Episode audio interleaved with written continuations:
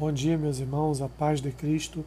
Eu sou o pastor Alessandro Machado e esse é o podcast Café com Bíblia.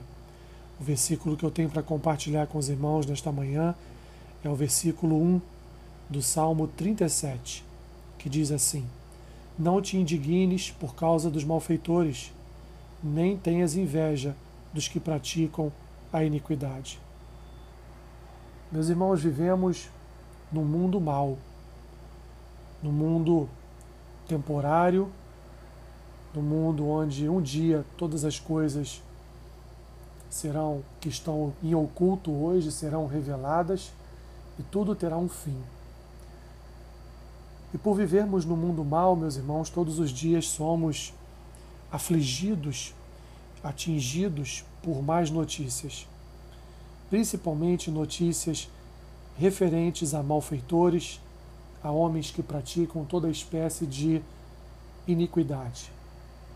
Este salmo inicia dizendo para que não haja uma indignação no nosso coração com estes homens.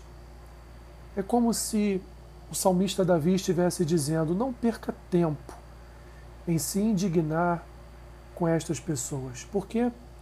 Porque é temporária a felicidade dos perversos. Eles, como ele vai dizer no versículo 2, eles dentro em breve definharão como a relva e murcharão como a erva verde.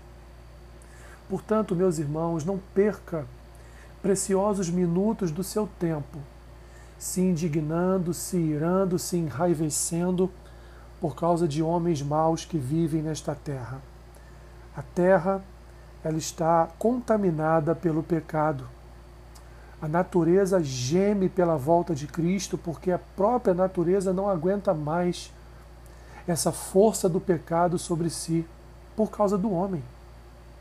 Portanto, não perca o seu tempo, não perca os seus preciosos minutos dando a sua atenção aos malfeitores, mas ganhe, ganhe este tempo para o Senhor e ore ao Senhor para que Ele abrevie esta volta do seu filho para que todo este mal acabe e então possamos viver uma vida eterna, sem choro, sem derramar as nossas lágrimas, sem tristeza, sem agonia na alma, sem aflição, sem indignação, sem revolta, sem qualquer um desses sentimentos que nos fazem às vezes perder tanto tempo e fazem mal ao nosso coração.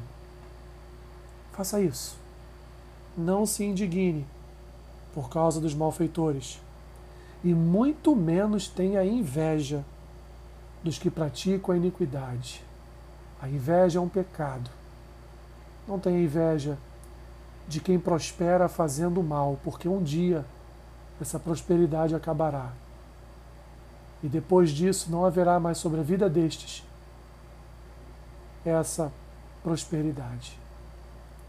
Senhor, Colocamos nosso coração diante de Ti, clamando ao Senhor para que nos ajude a não ocuparmos o nosso tempo, Senhor, com indignações ou invejas de obras de malfeitores.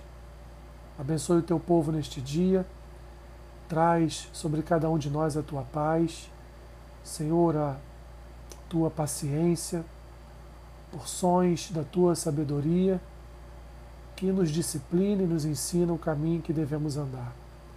Abençoe meu irmão e minha irmã e dê a todos nós um dia de paz. É a minha oração e a faço em nome de Jesus. Amém. Que Deus te abençoe rica e abundantemente. Amém.